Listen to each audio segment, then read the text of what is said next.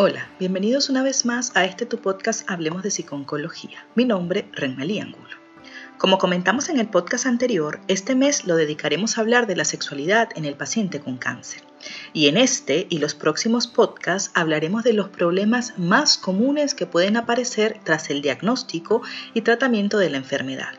Vamos a seguir esta serie hablando de la disminución del deseo sexual o del deseo sexual hipoactivo. ¿Comenzamos? Ya sabemos que una de las conductas humanas más complejas es la vivencia de la sexualidad. Dentro de esta, la disfunción o el problema más común que puede ocurrir en la primera fase de la respuesta sexual humana es la pérdida de interés o libido. Cuando hablamos de deseo nos referimos al preludio de la relación amorosa y un trampolín para el desarrollo de la actividad sexual. El deseo sexual tiene un componente psíquico profundo y puede variar en intensidad por razones que escapan de control. Una respuesta sexual adecuada es evidencia de una adecuada salud, tanto física como emocional.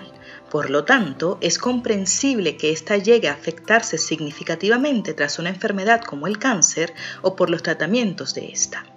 La integridad no solo genital, sino de todo el andamiaje de aparatos y sistemas que concurren en esta respuesta deben estar en las mejores condiciones.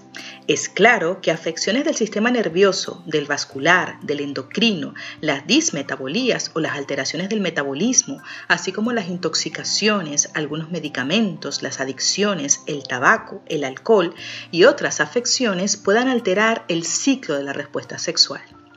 Cuando hablamos de bajo deseo sexual nos referimos a la deficiencia persistente o recurrente de pensamientos y fantasías de contenido sexual y a la baja receptividad hacia la actividad sexual, que causan insatisfacción sexual y malestar personal. Es importante hacer hincapié que para que exista un trastorno de bajo deseo sexual es imprescindible que la persona manifieste un malestar significativo debido a esto ya que existen personas que poseen un bajo deseo sexual, pero esto no representa un malestar emocional, con lo que no podríamos considerarlo como problemático. Para entender por qué puede ocurrir esta afección, tenemos que pensar en cómo se origina el deseo. El deseo se origina en el sistema nervioso central. En el cerebro existen centros neurales excitatorios e inhibitorios bajo los cuales se activa o inhibe la respuesta sexual.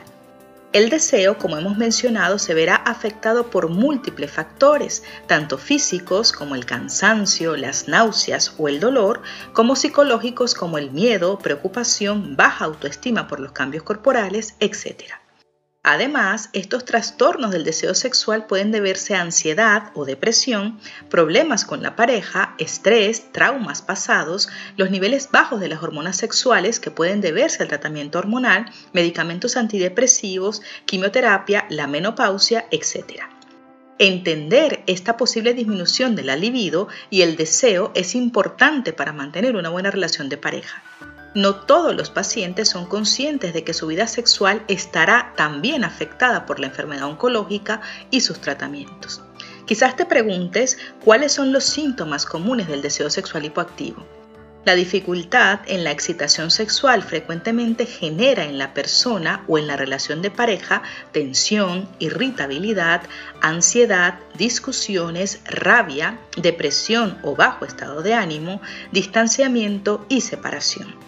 Es importante que la comunicación con la pareja sea continua y que parte de esta comunicación se dedique a hablar de esta pérdida de interés por la actividad sexual, ya que esto, además de evitar los sentimientos de rechazo, puede generar confianza y seguridad. La pregunta ahora sería, ¿existen tratamientos para el bajo deseo sexual? Lo primero que debes hacer si sientes que esta faceta de tu vida está siendo afectada por la enfermedad y o los tratamientos es consultarlo con el especialista bien sea con el oncólogo, ginecólogo o el urólogo.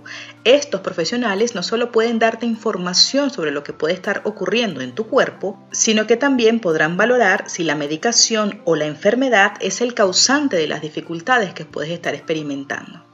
El tratamiento que recibas dependerá de la causa del problema. Sin embargo, podemos comentarte que entre los tratamientos para aumentar el deseo sexual pueden incluirse Primero, la psicoeducación sobre el trastorno, sus posibles causas y el modo en que se puede abordar el problema.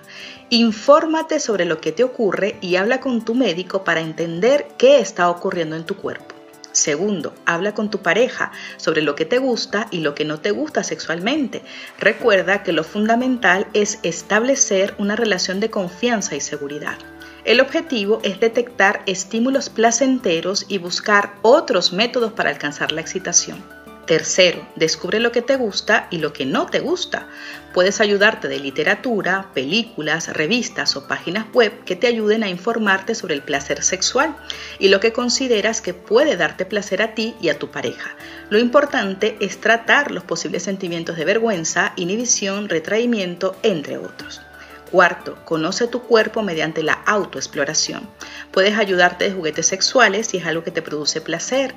Realiza un acercamiento progresivo hacia las distintas zonas de tu cuerpo e intenta descubrir cuáles son las sensaciones más placenteras y cuáles no. Quinto, reduce el estrés.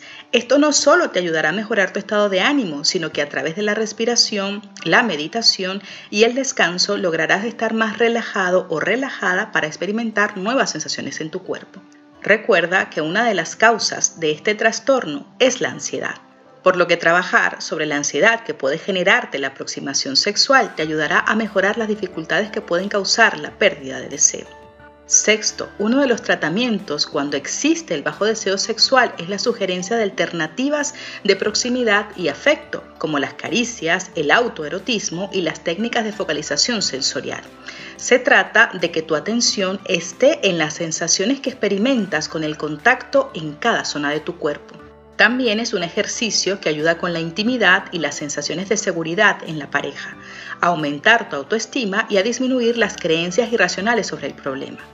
Séptimo, disminuye el consumo de alcohol y tabaco, pues afectan significativamente tu salud y haz ejercicio de manera regular según tu condición física y el cansancio. Y por último, si ves que el deseo no mejora o que por el contrario te sientes cada vez peor, acude a un terapeuta sexual o a un psicoterapeuta especializado en relaciones y problemas sexuales. Ellos pueden darte las herramientas necesarias para afrontar esta parte de tu vida.